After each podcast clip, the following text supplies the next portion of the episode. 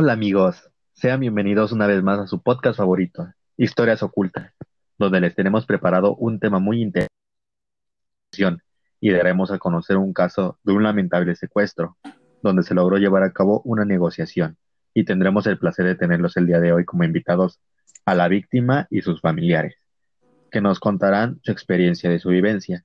Primero que nada hay que hablar que la negociación es un proceso en el cual dos o más partes o actores pretenden o intentan alcanzar una decisión conjunta. Pero Fernanda, háblanos un poquito del caso de Juliana, una chica súper valiente.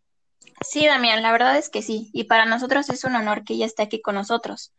Para ponernos en contexto, el caso comienza el 23 de noviembre del 2019, donde la familia López pasó por una tragedia, donde su hija Juliana fue víctima de secuestro por un grupo de hombres armados, quien la interceptó fuera de su propia escuela y la subieron a una camioneta suburban aproximadamente a las tres y media de la tarde, y fue el último que supieron de ella, hasta el otro día que recibieron una llamada para llevar a cabo una negociación. Pero Damián, dejemos hablar a la familia y a Juliana, que el día de hoy están con nosotros y aceptar una entrevista para entender más sobre lo sucedido. Pues que pasen nuestros invitados, bienvenidos. Juliana, mucho gusto de conocerte. Gracias por aceptar nuestra entrevista. Pero cuéntanos, ¿quién te acompaña el día de hoy? No, de qué, gracias a ustedes por contactarme y querer saber más del caso, que lamentablemente hoy en día es muy común. Me acompaña mi mamá, mi papá y mi hermano que siempre estuvieron al tanto de lo que pasaba. Cuéntanos, ¿cómo fue? Claro, mm, recuerdo que yo iba saliendo de la escuela como todos los días, como en eso de las tres y media. Fui al lugar donde siempre espero a mi hermano para irnos caminando, porque vivo cerca de ahí. Cuando vi cómo se me acercaron dos hombres con armas y me subieron rápidamente a la camioneta.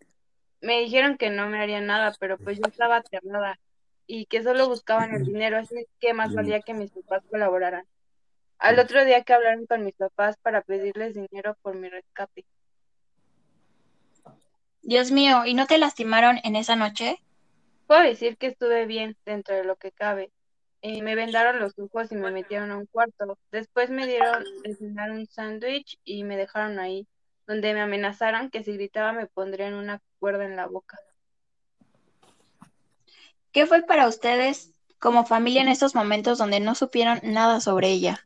Para mí fue aterrador. Puedo decir que fue el peor día de, de mi vida, ya que yo estaba haciendo la comida y esperaba a Juliana e Isaac todos los días como eso de las 3.50 o por muy tarde 4 de la tarde. Cuando vi que a esa hora no llegaban, le marqué a Isaac para preguntar dónde estaban y por qué no habían llegado. Isaac me contestó que no estaba con su hermana todavía, donde siempre se quedan de ver, y pensé lo peor, con todo lo que pasa hoy en día en nuestro país. Yo estaba en mi trabajo y en eso me marca mi esposa diciéndome que Julián e Isaac no llegaban y que esto se le hacía una situación bastante extraña.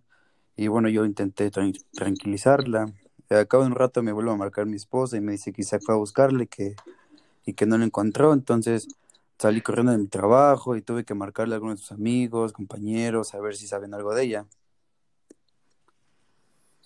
Isaac, ¿y tú al llegar a la escuela y no verla, supiste algo que algo estaba mal? Sí, yo realmente pensé que estaba platicando con alguna de sus amigas o se había demorado un poco con algún profesor o, o alguna situación de ese estilo pero cuando tardó más de lo normal, eh, volví a regresar a la escuela y entré y pues pregunté por ella y todo, pero me decían que ya se había ido, que ya se había salido. Entonces ahí supe que algo estaba mal. ¿Qué pasó el otro día? Pues nada, tuvimos una noche muy complicada, muy difícil, eh, todos nerviosos y asustados. Y uno de mis tíos nos aconsejó que durmiéramos con el teléfono pegado, con los celulares pegados, pues por cualquier llamada o algo que se llegara a suscitar. Sí, fue que como a las 2 de la tarde más o menos que recibimos una llamada del negociador y nos dijo que tenía a nuestra hija y bueno, yo pedí, pedí pruebas y este al fondo escuchaba la voz de Juliana y fue ahí cuando nos dimos cuenta que en verdad la tenían. Sí, el negociador habló con mi esposo y lo teníamos en altavoz, donde nos pedía setecientos mil pesos, pero no teníamos ese dinero y él solo decía que le harían daño a nuestra hija o nos la mandarían poco a poco. Para mí, la verdad, esa situación es la peor que he vivido en mi vida. Me imagino, pero ¿cómo se negoció para que hoy Juliana esté aquí con nosotros si no contaban con el dinero? Bueno, pues cuando nos dijeron la cantidad que solicitaban, Eh, la verdad es que nosotros no, no la teníamos ni, ni juntando todos nuestros ahorros, pues juntábamos esa cantidad. Mi papá fue el que llegó a un acuerdo con los secuestradores de 500 mil pesos y ellos nos empezaron a decir muchas cosas y entre tantas cosas nos dijeron que no valorábamos la vida de mi hermana y nos colgaron. Sí, fue así que nos colgaron y después de tres horas más o menos llamó el negociador para decirnos que aceptaban la oferta y que no podíamos meter a la policía en esto, ya que si no se arruinaba el trato. Entonces le teníamos que entregar el dinero en cierta zona que ellos marcaban y de igual manera cerca de esa zona ellos nos iban a entregar Juliana.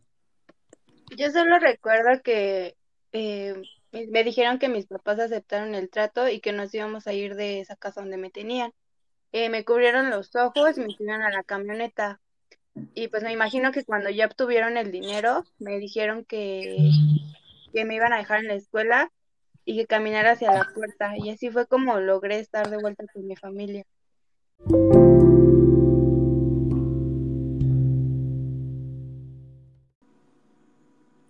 Bueno, en este caso se llevó un estilo de negociación inmediata. Se busca llegar con rapidez a un acuerdo, sino establecer una relación personal con la otra parte. Solo una de las partes quiere el beneficio. Para finalizar, daremos a conocer las fases de esta negociación. Primero que nada fue la preparación. En segundo lugar fue el desarrollo, que abarca el momento desde que las partes se sientan hasta que finalizan las deliberaciones. Ambas partes intercambian información su duración es indeterminada. Y por último, el cierre. El cierre de la negociación puede ser con acuerdos o sin él. Que tengan una excelente noche y espero les haya gustado nuestro podcast de historias ocultas. Hasta luego.